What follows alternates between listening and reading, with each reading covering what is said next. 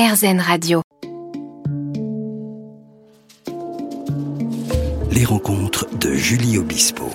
Merci d'être avec nous aujourd'hui et de nous écouter avec Muriel Robin. Il fait un temps magnifique, on est en dehors des studios, on est sur les Champs-Élysées. Peux-tu nous parler de ton parcours? Alors, il est long, il est incroyable, mais peux-tu nous en toucher quelques mots, si on peut le résumer? Le parcours euh, professionnel? Oui. Bah, professionnel, écoute-moi, c'était pas du tout euh, prévu que je fasse euh, du one man show, c'était pas du tout, du tout, c'est pas du tout ce que je voulais faire. Tu voulais travailler dans la musique, dans le domaine de la bah, musique? Non, parce que ça, c'était tellement de plaisir que je pouvais pas imaginer qu'on puisse en faire son métier. D'accord. Donc, mais j'aurais bien fait du cinéma. Oui, c'est du cinéma que je voulais faire. Mhm. Donc je suis venue à Paris pour faire du cinéma. Mhm. Et puis les choses ne se sont pas du tout passées comme ça. Donc euh, j'ai rencontré Pierre Palmade, j'ai fait un one-man show. Bon, bah, après j'ai dit c'est bon quoi, j'arrête. Euh. Et puis bon, j'en ai fait un autre en 89, en 90 l'Olympia, ça y est, j'avais bouclé la boucle. Et là c'est bon quoi, je me suis dit, ben, voilà, maintenant on me connaît un petit peu, je vais attendre les propositions de cinéma qui ne sont euh, jamais venues. Jamais. Et euh, donc j'attendais 3, 4, 30.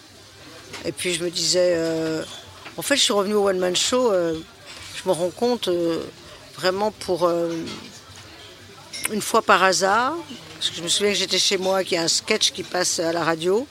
Je suis en train d'emménager, j'entends un sketch qui me faisait rire. Je dis, ah là là, mais ça, je sais faire ça, moi. si je refaisais ça pour les gens, ils seraient drôlement contents, les gens. Donc j'ai dit, je vais refaire ça pour leur faire plaisir. Donc j'y suis retournée pour leur faire plaisir. Et après, j'attendais de nouveau 3-4 ans. chaque fois, je faisais une dépression, parce que personne ne m'appelait. Et puis j'y retournais. Et puis voilà. Et puis je grossissais. Et puis je retournais. Et puis j'attendais. Donc j'ai fait 4 spectacles, donc 4 dépressions. J'ai fait 100 kilos. Et, euh, euh, voilà. Puis après, euh, j'ai pris les choses un peu autrement. Et j'ai commencé à détricoter tout ça pour me débarrasser de ce chagrin, de mon mal-être, de tout ça. Et puis les choses se sont un peu euh, organisées autrement. Et pour faire court, euh, tu as réussi à te relever euh, de tout ça. Aujourd'hui, je, vais très très très bien, vraiment très très bien. Et, et que voilà, je vis le présent et, et demain, voilà, si on vient me chercher pour faire du cinéma, ce sera bien. Avant, j'en avais besoin, c'était essentiel pour que je vive. Maintenant, ce n'est plus essentiel. Oui. Donc, je compte sur moi, en fait. C'est ce que c'est ce que j'ai fait pour la scène et je pense que pour l'image, pour le cinéma, il euh, faudra que je fasse pareil. Mais, euh, mais si quelque chose vient de l'extérieur, ça sera top. Je serai, je serai, que du plus. Je serai, ce sera du plus, voilà. Et tu parles de chance, de destin. Tu parles notamment aussi euh, du fait que lorsqu'on t'a donné à travailler la jeune veuve de La Fontaine, tu avais un accent stéphanois. Tout le monde se met à rire et c'est comme ça que tu es rentré au cours. Oui, Enfin, en tout cas, pour rentrer au cours Florent, on pouvait rentrer quand même parce qu'il suffisait de payer.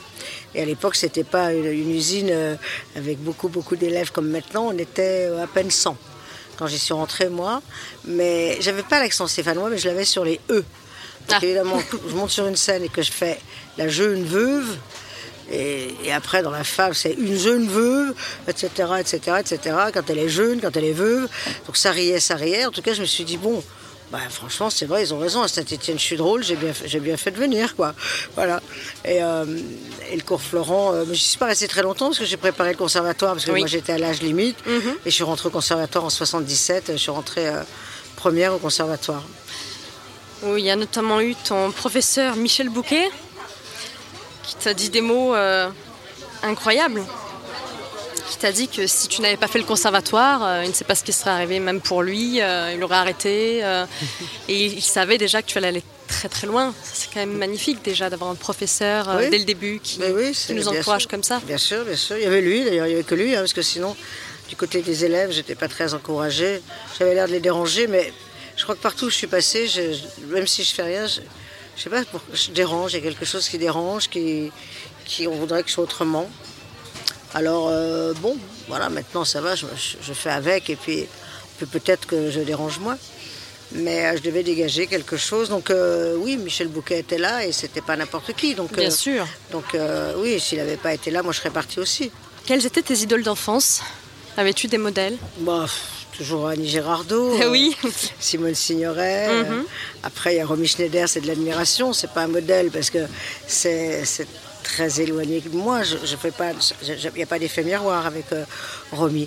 Et puis, euh, mais j'ai aimé le cinéma. Oui, de, je suis arrivée à Paris, moi, en 77, j'allais au cinéma tous les jours, tous les jours. Et euh, c'était vraiment, je voulais rentrer dans l'écran, quoi. Oui. Donc ça s'est pas fait. Et, et, et, Annie Girardot est devenue une amie. Et, et j'ai pu l'accompagner jusqu'au bout. Et j'en étais très, très honorée, si je puis dire. Et, Oui. et très triste aussi, évidemment. Tu dis, si Annie Girardot existe, alors moi aussi, je peux vivre, trouver ma place. Oui. Bah oui, parce qu'on a des actrices, on a, on a Mireille Darc, on a Catherine Deneuve, on a des blondes, quoi, en gros, avec des cheveux longs, des choses un peu euh, euh, plus féminines, en tout cas, que ce que je suis. Moi, à l'époque, ce que j'ai déjà, je veux déjà pas être comme les autres filles. Je- Parce que ce qu'il faut, c'est que je ne sois pas comme les autres. Et je veux absolument, euh, c'est impossible que je sois comme les autres. Je- mais je veux sortir du lot simplement pour qu'on me remarque, pour Oui. être aimée. Oui. C'est c'est juste. euh, euh, et, euh, et donc, quand Annie arrive, elle a les cheveux courts, elle est brune, elle a une voix un peu cassée, elle a la clope. Bon, ça. c'est- Le coup de foudre. Bon, oui, si, si elle a pu. et si elle peut être sur l'écran, bon, je pourrais y être moi aussi, il n'y a pas de problème, quoi. Oui. On se retrouve après la pause musicale avec Muriel Robin sur RZN Radio aujourd'hui. Les rencontres de Julie Obispo. Merci d'être avec nous aujourd'hui et de nous écouter avec Muriel Robin. Que ressentais-tu lors de tes premières scènes? Quand j'étais au conservatoire, euh, Parce que si on peut parler de confiance en soi, dans ton livre, il me semble qu'au début, tu, tu, tu- tu te cherchais, bon, comme beaucoup, hein, beaucoup de jeunes oui, évidemment, mais c'était- Enfin, toujours. il faut une certaine comment assurance, non? Oui, oui, oui, mais en fait, on, on travaillait, quoi. On, détricotait tout le texte avec Michel Bouquet, donc, euh, donc il n'était pas question de passer pour avoir une note. C'était travailler, travailler. Donc moi, je suis- avec le travail, je suis bien tant qu'on travaille. J'étais bien. Euh, J'y mettais pas un gros enjeu parce que de toute façon, c'est pas, j'allais pas faire de théâtre, moi. Pas la scène qui m'intéressait. J'allais Oui. certainement pas fait de théâtre parce que dire le même texte tous les soirs, c'était inimaginable. Donc, donc euh, mais je me disais que ça me ferait des bases pour après, pour le cinéma, puis ça me faisait découvrir les auteurs et tout. Moi, j'avais pas ouvert un bouquin hein, quand je suis arrivée à Paris, donc, euh, donc voilà. Oui. Alors tu es humoriste, actrice, réalisatrice, metteuse en scène, etc., auteur également, donc vraiment polyvalente. Comment as-tu vécu ces diverses expériences? Est-ce que l'exercice est fondamentalement différent pour toi? Comment avoir autant de casquettes? Oh, parce qu'on les a. On, ou on sait faire, ou on une sait pas faire. Oui, c'est ça. Ou on sait faire, ou on sait pas faire. Bon, je regrette juste pour la réalisation d'y être venu aussi tard. Et encore pour l'instant, ça n'est un exercice que pour euh, un- un- une fiction particulière, à partir de mes sketchs à la télé. Mais c'est vrai que euh, la réalisation, je pense, m'intéressera peut-être même plus que le jeu. Parce que parce qu'on est un peu à- un peu partout quoi voilà puis on a on a quelque chose à, à tenir à, à, à bras le corps l'ensemble. comme ça et qui a qui, qui, qui, qui va mieux à ma personnalité que d'être un personnage euh, être un peu sur soi c'est pas trop plus dense. c'est pas trop mon voilà c'est plus dense c'est plus euh, c'est un travail c'est presque un travail de- en tout cas avant le tournage c'est un travail de journée. Moi je suis du jour je me lève tôt je me couche tôt.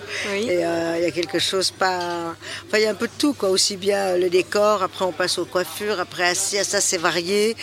En tout cas il faut avoir réponse à tout. Et donc ça ça oui mais mon- c'est mon manque de confiance en moi qui a fait que je l'ai pas fait avant et euh, mais euh, bon il n'est jamais trop tard Et cette confiance, elle est vraiment venue à, à- à quel moment Comment? Elle est jamais venue Jamais venue. Non. Je me pose encore des questions pour réaliser un film. Euh, Je, ma, la, la femme avec qui je vis a écrit deux pièces. Elle voudrait que je les mette en Anne. scène. Je lui dis, euh, je lui dis non, non, non, je ne vais pas faire ça. Moi, je ne serai pas à la hauteur. Et donc, elle devient folle. Mais c'est ce que je, c'est ce que, c'est ce que je, c'est ce qui sort de ma bouche en tout cas. Oui. Donc, euh, je vais essayer de passer par-dessus, justement. Je vais essayer de, voilà, de, de, faire, de mettre en scène une de ces pièces et de réaliser un film que j'écrirai. Oui. Mais ça me demande un, un gros, gros effort. Quoi. Oui. Dans le manque de confiance, euh, quand on l'a pas, je crois, qu'on, je crois que je lise plus de choses là-dessus. Mais je suis pas sûre qu'on l'acquiert à un moment. On verra. Oui, mais c'est le travail d'une vie. Hein. je vous tiendrai au courant. Et parviens-tu facilement à te glisser dans la peau de personnages dissemblables? Tu as joué vraiment de multiples personnes. Si on pense au film Marilyn, sorti en 2000, où euh, tu incarnes Marilyn, une femme euh, quadragénaire responsable d'unité de nettoyage dans un supermarché. Euh, ou alors on ne choisit pas sa famille, sorti en 2011, où tu es quand même assez peut-être proche de ce que tu es dans la vie, dans ce rôle-là, ou pas? Pour, Par rapport aux autres, notamment, oui. Pas forcément. Oui, oui, oui. Oui, enfin encore que oui, c'est un peu plus proche de moi que, que Marilyn, ou que Marie Bénard, ou que Jacqueline Sauvage. Jacqueline Sauvage, bien sûr. Mais, euh, bon, c'est mon métier d'incarner, quoi. Donc après, euh, euh, bon, voilà. Mais tu incarnes tout de même des. Donc tu parlais de Jacqueline Sauvage, de destin vraiment terrible, tragique, ou, même lorsque tu, dans le film Doute, sur Arte Il y en a beaucoup, oui, qui est sorti sur Arte. Euh, alors ça m'échappe, j'en ai en tellement mars, mis. Non, il me semble, un truc comme ça. Qui, qui, est sorti, donc, dans, notamment dans le film Doute qui est sorti en mars, euh, où tu incarnes cette, cette, cette, femme qui a vécu euh, de nombreuses années avec son mari, avec un quotidien tout à fait lambda, normal, et où une jeune femme vient t'annoncer que, que, ton mari l'a violée lorsqu'elle avait 11 ans comment arrives-tu à jouer avec une telle justesse des rôles aussi euh, il n'y a pas de mots.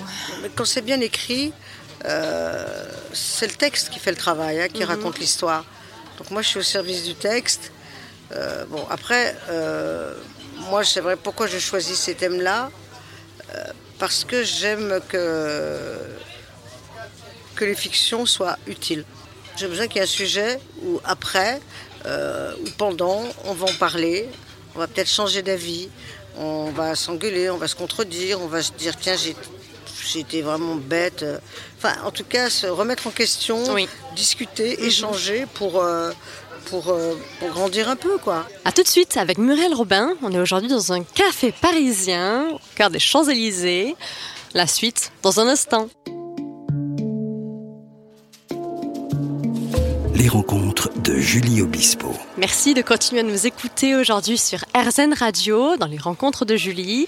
Je reçois aujourd'hui Muriel Robin, j'ai beaucoup de chance. On trouve des thèmes, euh, je vais encore en tourner un là, cette, euh, en novembre, avec un mhm. thème qui sera aussi fort, oui. et un autre à début janvier avec un thème aussi dont on... Euh, ouais, j'ai besoin que ce soit utile, quoi, en tout cas, moi. Notamment avec un manifeste contre les violences conjugales. C'est quand bah, même en tout cas, Sauvage, ça m'a amené là. Euh, et, ça a ouvert quand même quelque chose euh, dont, sur quelque chose dont tout le monde se foutait en gros, hein, et moi avec d'ailleurs. Voilà, une femme est morte sous les coups de son mari, c'était normal, c'était là, c'était partie d'une certaine routine. Euh, ben, on s'est tous un peu réveillés quand même. Enfin, moi je me suis réveillée, j'ai pu réveiller un peu tout le monde, et on a eu une prise de conscience qui fait que ça a changé un peu les choses.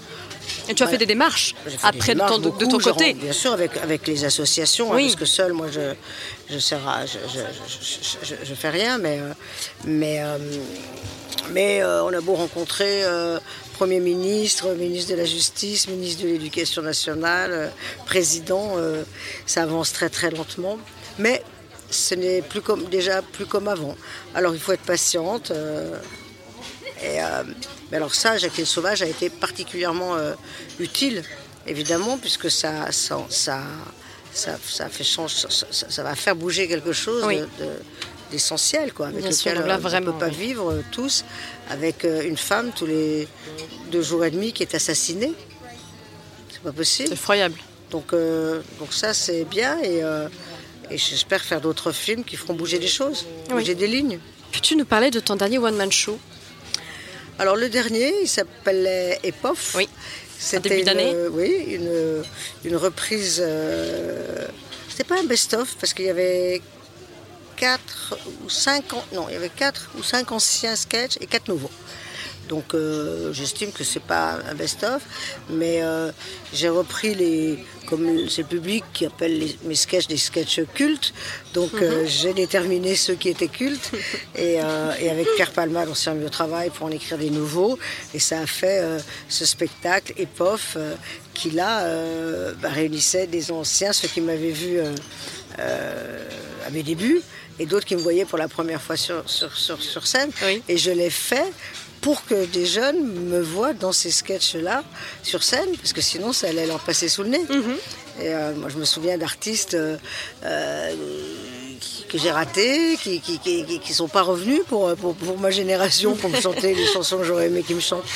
Donc, parce qu'il n'y avait pas d'humoriste beaucoup quand j'étais gamine.